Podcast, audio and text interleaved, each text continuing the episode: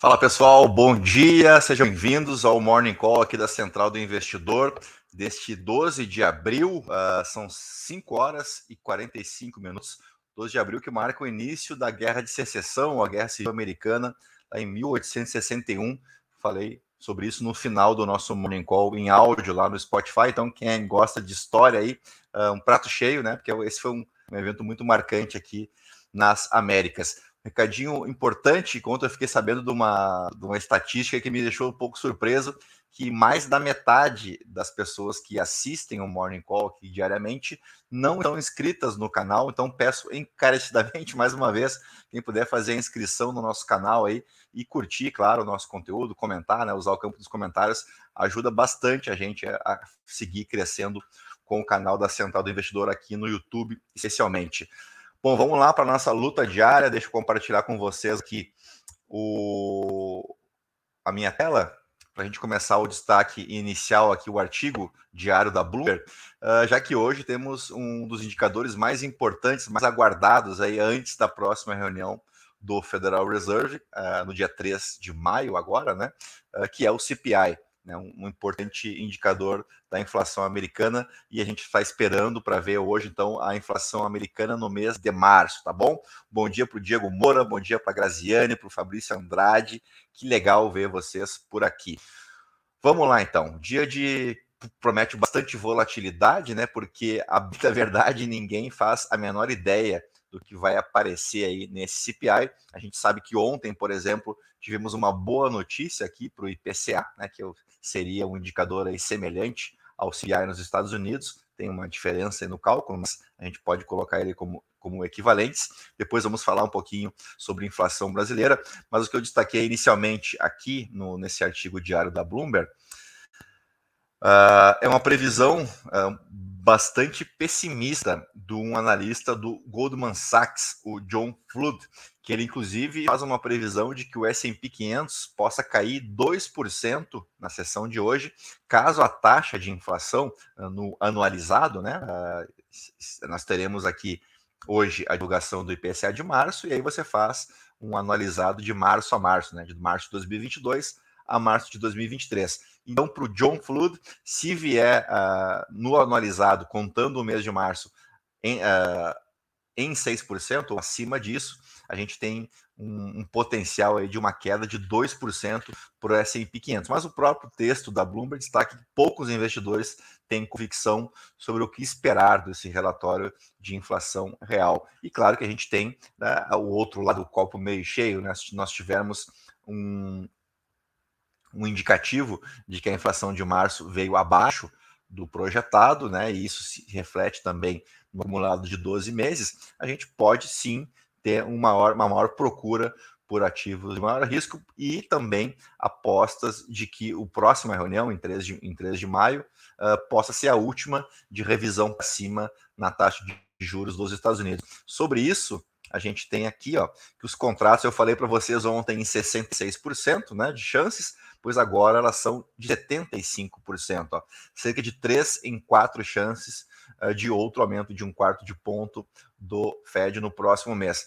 E aí a gente tem uh, também uma previsão de que o pico fique em torno de 5% uh, e que os fundadores de políticas podem cortar 50, 50 pontos base a partir dessa reunião de maio, né? Então, uma previsão aí de uma taxa menor do que 5%, para o final de 2023. Aqui tem um gráfico daquele índice Bloomberg Dollar Spot Index, né, eh, que mostra o movimento do dólar aqui em relação às moedas do G10, especialmente, como ele vem perdendo força. Então, não é só em relação ao real brasileiro, né, o dólar vem se enfraquecendo, à exceção, aí, acho que talvez, do euro e do iene nesse ano de 2023. Uh, ah, e daqui a gente acho que pode ficar por aqui. Temos bastante coisa para falar da cena local. Uh, temos a chegada do Lula hoje à China, né, com sua vasta comitiva de parlamentares e empresários. A gente lembra que a China não apenas é o maior parceiro comercial do Brasil,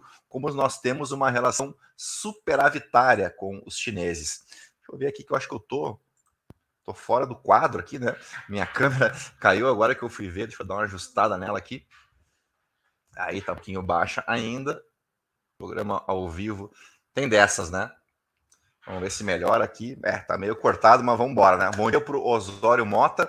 Então, o Lula chega hoje na China. Repetindo, a China é o maior parceiro comercial brasileiro hoje, e nós temos, ao contrário, por exemplo, dos Estados Unidos, uma relação nessa balança comercial que é superavitária. Mais do que isso, quase metade do superávit brasileiro, do superávit comercial, nessas relações comerciais com outros países, quase metade uh, se deve as relações com a China. Então, uh, só isso justificaria uma visita aos chineses e um possível convite ao Xi Jinping para vir visitar aqui o Brasil, tá? Isso independentemente de qualquer ideologia, né? Estou falando aqui de relações comerciais. Eu falei para vocês que eu queria falar de inflação local. Deixa eu mostrar aqui que a inflação, né, o IPCA, uh, ele de fato se aproxima muito da banda, né, do limite superior da meta de inflação. Tá? Então a gente tem uma meta de 3,5%, 3,25%, né? Que a gente pode colocar um ponto e meio para cima, um ponto e meio para baixo, e na, no limite superior, a inflação então chegou né, perto do limite uh, superior da meta, né, que é o que o Banco Central precisa perseguir. Uh, é para isso que ele tem independência, né, para isso que foi criado a lei de independência do Banco Central, para ele perseguir então a meta de inflação que é definida pelo Conselho Monetário Nacional, mais uma vez, para a gente reforçar, é composta pelo ministro da Fazenda, o Fernando Haddad, a ministra do Planejamento, a Simone Tebet, e o presidente do Banco Central, o Roberto Campos Neto. Uh, então, aqui é um argumento a mais, né? Primeiro, acho que parabenizar o trabalho feito, uh, o trabalho de política monetária, entenda-se, né? Pelo Banco Central, que de fato trouxe a inflação uh, aos trancos e barrancos. A gente chegou a ter uma inflação de 12%, isso aqui uh, há um ano atrás, mais ou menos, né? Uh, e depois tivemos, claro, que não, não só uh, o Banco Central colaborou, como tivemos também a desoneração dos combustíveis, toda aquela história que vocês conhecem. Mas eu acho que a gente tem mais argumentos agora para cobrar do Banco Central uma maior agilidade nessa queda da Selic. Eu sempre lembro vocês que é uma questão muito mais de tempo, de quando, do que, que se vai reduzir a Selic ou não. Né? Isso, para mim, é dado como certo. O Brasil não aguenta por muito tempo uma Selic em 13,75%. Isso asfixia a nossa economia. Né? Então, é mais uma questão de quando do que de si. Tá? Uh, e aqui eu já tinha falado para vocês há uns dias atrás que a inflação dá muitos sinais de não ser aquela inflação clássica, né, de um excesso de demanda, né, de uma oferta diminuída, seja ela produtos ou serviços. A gente parece não ter uma, um choque de demanda que just, tenha justificado essa inflação aqui de 12%, de 11%, e depois ela vem caindo. Né? Tudo indica, e aqui tem mais um sinal de que não há uma pressão por demanda nessa inflação. Uh, e por que, que eu digo isso? Né? Que isso aqui uh, corrobora com esse argumento. Montadoras têm o maior estoque de carros em três anos. Paralisações de fábricas devem continuar. Vocês devem bem saber que há três anos a gente estava no auge da pandemia, e aí, claro, que a gente tinha um estoque elevadíssimo de veículos. Pois agora, passado aí o momento mais grave da pandemia, né, com tudo praticamente, tudo praticamente não, né, tudo voltando ao normal, nós temos novamente um estoque gigantesco de automóveis. Aqui tem um número, deixa eu ver aqui, Tá aqui, ó. O desempenho abaixo do previsto fez com que o setor começasse o mês com quase 204 mil veículos em estoque, um número que não se via desde abril de 2020, com a chegada da pandemia de Covid-19, que paralisou as vendas, levando ao encalhe uh, de veículos de 237 mil unidades. Então, prevejo aí mais pressão para cima do Banco Central, porque tudo leva a crer que o Banco Central já poderia começar o seu ajuste nas taxas. Isso não deve acontecer na próxima reunião, né? mas o mercado já começa a aumentar as apostas. A gente tem cerca de 60% de chances de, a partir de junho, termos um, um decréscimo aí de, quem sabe, 0,25 pontos percentuais na Selic. Então, aproveitem a Selic a 13,75%. Não estou dando uma recomendação direta de investimentos para vocês, mas para bom entendedor, meia palavra basta, né? A gente não deve ter Selic a 13,75% até o final do ano. As chances são bem reduzidas, então é o momento de aproveitar a renda fixa, tá?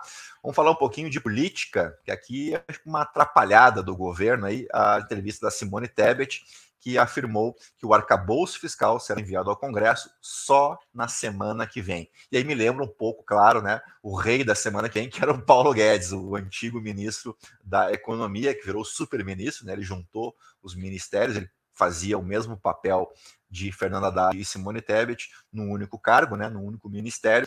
Uh, e por que, que eu digo que foi uma atrapalhada? Porque ontem mesmo, ó, tá aqui, para não me deixar mentir, ontem o Fernando Haddad, que embarcou junto com a comitiva uh, presidencial para a China, pois o Fernando Haddad havia garantido né, que os dois projetos, o, a, a PLDO, né, que é o, a Lei de Diretrizes Orçamentárias para 2024, que precisa, essa tem obrigatoriedade de ser entregue até o sábado, tá? e só, será entregue só na sexta-feira, pois o Fernando Haddad havia dito que os dois projetos seriam enviados juntos, mas a Simone Tebet, no mesmo dia, uh, confirmou que não deu tempo de colher as assinaturas nem do Lula, nem do Haddad. Ela fala aqui em ajustes redacionais, né? ajustes na redação, uh, e aí acho que vai um pouco uh, ao encontro do que eu venho comentado com vocês, que essa pressão na imprensa para cima do Banco Central ela parece muito mais discurso do que ação prática, né? Porque quantas vezes a gente já viu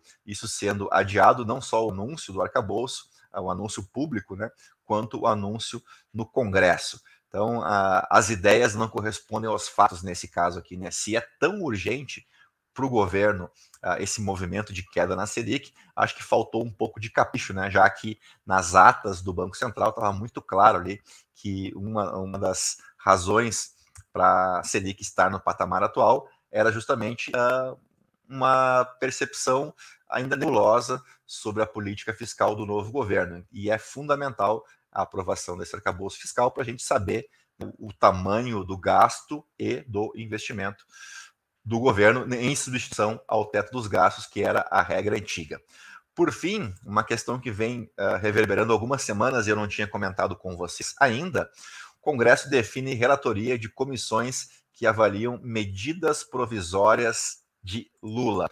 Bom, primeiro vamos esclarecer o que é uma medida provisória. Né? Ela tem força de lei, tá? Ela é um ato unipessoal do presidente da República, compete apenas a ele né, a uma medida provisória, esse ato unipessoal, então, do presidente. Ela tem força de lei, é, ela é editada sem a participação do Poder Legislativo tá? que somente será chamada a discuti-la para aprová-la em momento posterior. Ela tem validade de 60 dias, prorrogáveis por mais 60 dias. Então, no máximo, uma medida provisória tem força de lei por 120 dias. Uh, e o que, que isso estava causando no nosso Congresso?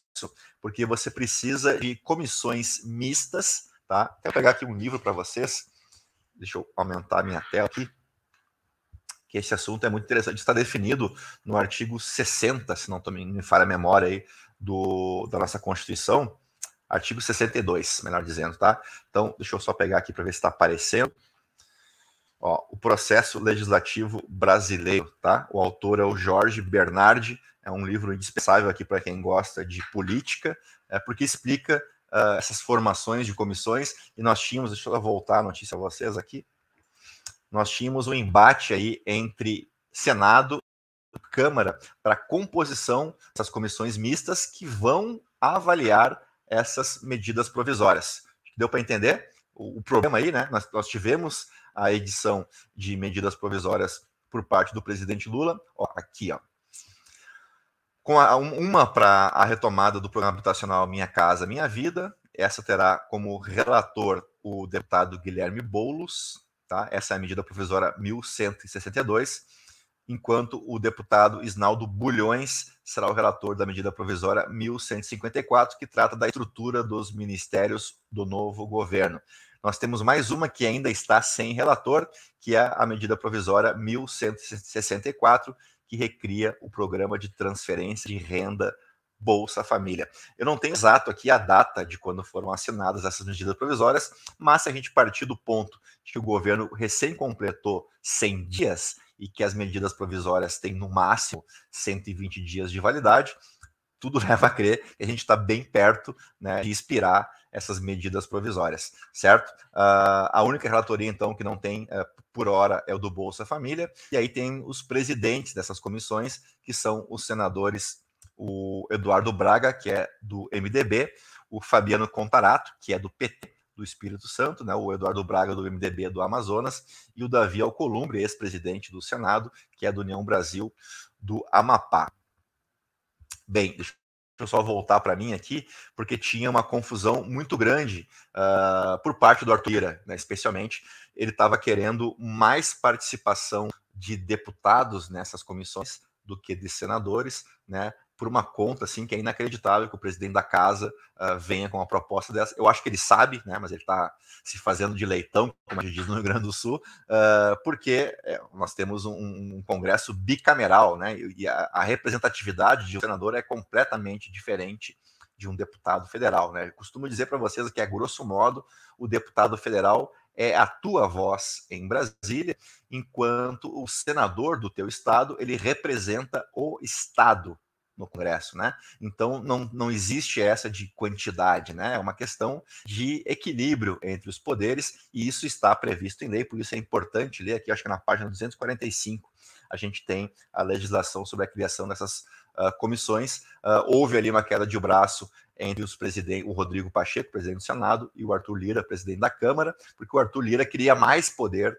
nessas comissões, não levou, está né, tá sendo cumprida a lei aqui, então essas comissões serão presididas por senadores, terá a participação de relatores que são deputados federais. Tá? Então a gente deve ter aí o fim desse impasse, uh, que, que, claro, teria consequências ali na frente, né? Poder, por exemplo, poderíamos ter a interrupção do Bolsa Família, do Minha Casa Minha Vida e dessa composição nova de ministérios. Então, acho que finalmente temos uma certa um acordo de paz aí uh, no Congresso, que mostra, né, que aquele resultado apertado da eleição, uh, ele, claro, que ele fragilizou bastante o executivo, né, nessa legislatura que começou em 2023, e está se refletindo nessa relação entre executivo e legislativo, o legislativo ganhando cada vez mais força né, nesse, nesse jogo de poderes aí, e se justifica porque o governo se elegeu, mas se elegeu no limite, né, com um percentual muito parecido com o segundo colocado, o ex-presidente Jair Bolsonaro. Então, temos hoje para ficar de olho aí o CPI nos Estados Unidos, eu acho que vai dar um pouco a medida aí do, do, tamanho do ajuste, se é que ele a, a, ocorrerá na próxima reunião do Federal Reserve. Aqui no Brasil, a gente não deve ter nenhuma mexida ainda na Selic na próxima reunião, mas começa né, uh, alguns indicativos aí uh, de que o Roberto Campos Neto tenha argumentos técnicos e não mais pressões políticas para fazer o trabalho lá e começar essa redução na Selic, o que, claro, seria muito bom para a Bolsa Brasileira. Acho que a gente viu isso ontem, né? Uh, com o IPCA um pouquinho abaixo do, do, do esperado, né? Era, era 0,77, veio 0,71, mas foi o suficiente né, para você já melhorar uh, o ambiente de negócios, imaginando que os ativos de risco passarão a ser um pouco mais atrativos ali na frente. Então, queria mais uma vez pedir o favor vocês aí de não esquecer o like, deixar o like para gente no vídeo. Se possível, se você não se inscreveu ainda, poxa, dá uma força para a gente aí, se inscreve no canal. A partir de hoje, a gente vai começar a fazer alguns formatos diferentes no Instagram também. Então, se você quiser seguir a gente lá na Central do Investidor no Instagram, a gente vai fazer vídeos mais curtos, porque é o que a plataforma exige, né? Vídeos de um minuto e meio, um minuto. Quem sabe fazer um fechamento aí bem curtinho lá no Instagram. E aí, aproveitando também como um drops aqui no YouTube. Uh, bom dia para o Richard, para o Claudinei, eu acho para o Osório, que eu também não tinha dado ainda. Uh, o Richard falou que escuta a gente todo dia de manhã, a primeira vez que vê ao vivo, então bem-vindo, né? Espero te ver mais vezes aí ao vivo conosco. Sei que o horário é um pouco cedo, né, para a maioria de vocês, mas a gente faz um esforço para trazer a informação o mais cedo possível, tá bom? Então, uh, um bom dia que seja uma quarta-feira um pouquinho parecida, né? Que não tenhamos já uma, uma correção ali, uma, um exercício de lucro no dia de hoje. Quem sabe o dólar aí voltando finalmente para casa dos quatro reais depois de muito tempo, né? E que o Ibovespa, uh, se não tenha uma alta excessiva de 4%, como foi na sessão de ontem, que pelo menos não corrija tanto assim, né? Não estrague a nossa festa aí que tá bonita na semana, tá bom? Então a todos aí um bom dia, bons negócios e voltamos numa próxima oportunidade. Não esquece então de deixar o like, de inscrever aqui, seguir a gente no Instagram também. Grande abraço para vocês aí, bom dia. Tchau, tchau.